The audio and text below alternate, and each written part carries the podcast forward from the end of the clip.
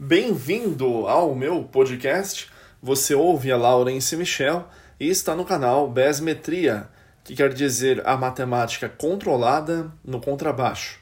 Nesse podcast, eu quero deixar uma dica muito importante com relação a pedais de efeito. Quais são os pedais mais utilizados por contrabaixistas? Bom, se você conhece um pouco do meu trabalho, ou até mesmo bastante dele, sabe que eu utilizei muitos e muitos pedais de efeito, inclusive pedaleiras também, para contrabaixo, tanto mono, estéreo, true bypass, bypass, pedais analógicos e pedais digitais. Então a minha vasta experiência fez com que inclusive eu fizesse um dos cursos mais completos que existe com relação à parte de setup completo para baixistas e não seria diferente. Eu fiz aqui justamente esse podcast com apenas uma fagulha daqueles efeitos na qual você pode passar a conhecer como os mais usados por contrabaixistas. Todos nós sabemos que existem vários, mais vários pedais que inclusive a cada dia vem crescendo mais e mais para contrabaixo.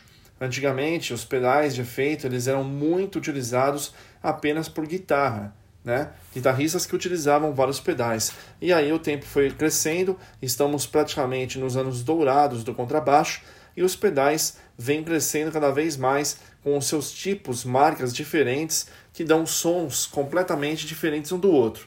Mas existe também aquela sequência que você precisa entender dos pedais que são mais utilizados por baixistas, certo? Então, aqui vai o meu ponto de vista com relação a pedais que não pode deixar de faltar. E aí você vai compreendendo aquela forma de você escolher a melhor marca de acordo com o que você tem para poder investir, ok? Bom, eu acho que o pedal essencial que não pode faltar de jeito nenhum no set de pedais de contrabaixo é o pedal de loop com bateria eletrônica. Se você não pode comprar um pedal que tenha loop e bateria eletrônica, então vão acabar se tornando dois pedais, né? Um pedal que vai utilizar como bateria eletrônica e um pedal de loop. Mas existem algumas marcas que são bem legais para você conseguir colocar é, no seu pedalboard, ou seja, no seu set de pedais, um pedal que vai fazer as duas funções, certo? Existem várias marcas e tem alguns que inclusive tem cabo USB que você pode inclusive passar do computador para o próprio pedal os loops de bateria que você precisa para poder estudar e ele também faz gravações de loop, certo? Com pelo menos aí, é, no mínimo tolerável, né? Uns 10 minutinhos de tolerância para loop, para você poder gravar e poder estudar os campos harmônicos e assim por diante, ok? O outro pedal que eu acho crucial vocês terem é um pedal oitavador, o pedal oitavador ele vai dar o peso, o grave no contrabaixo. Né? Às vezes você está numa região aguda fazendo algum solo, etc. E dependendo de quantos instrumentos a banda tem, vai ficar o som do contrabaixo indo para a região mais aguda, faltando peso. E aí o que é sugerido? Você colocar um pedal oitavador, então você toca o mesmo solo na região aguda que você queria e regula o pedal oitavador, uma oitava abaixo, e aí você tem o solo também no grave para não perder aquela região. Claro que existem pessoas que fazem o solo é, sem ter essa falta né, de grave. Então a pessoa vai dando as oitavas no próprio instrumento. Mas de repente, por falta de técnica, você pode estar utilizando o pedal oitavador ou mesmo com o pedal de efeito. Eu acho muito bacana, ok?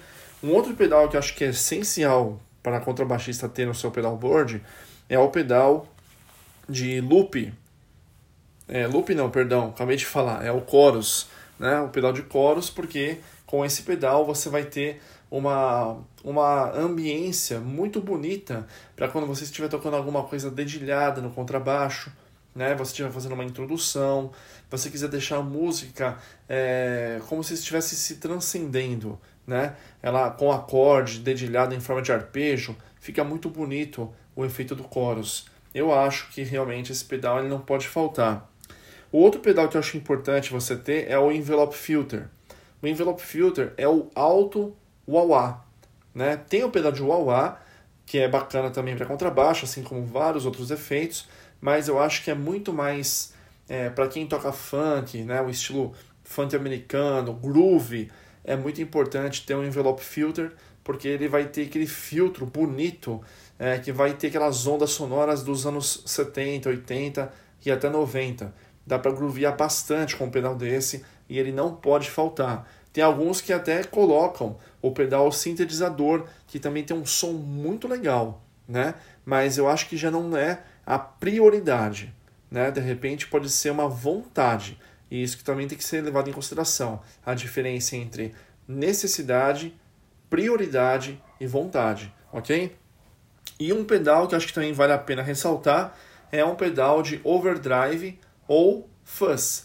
Né? O overdrive é um pouco mais leve em relação à distorção e o fuzz é o pedal mais rasgado que pode se ter em relação à parte que nós falamos de distorção. Depende do tipo de efeito que você dá, eu acho que o overdrive ele é mais funcional do que o fuzz. Overdrive você vai conseguir dar um peso com aquele som mais sujo, mais ardido, parecendo com um timbre de amplificador valvulado. Então acho que todos esses pedais, recapitulando, né, independente se estão na ordem ou não, um pedal de loop com bateria eletrônica é essencial. O pedal, como já havia dito, oitavador, o pedal de envelope filter, o pedal de coros e o pedal de overdrive ou fuzz, mais para o overdrive, ok?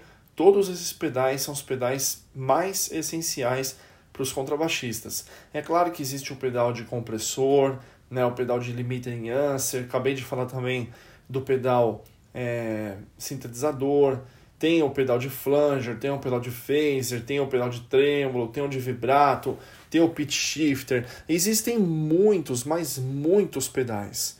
Mas esses que eu citei, esses cinco pedais que eu citei, eles são os pedais mais cruciais, porque alguns amplificadores você já tem o próprio compressor embutido com o limiter em answer, certo?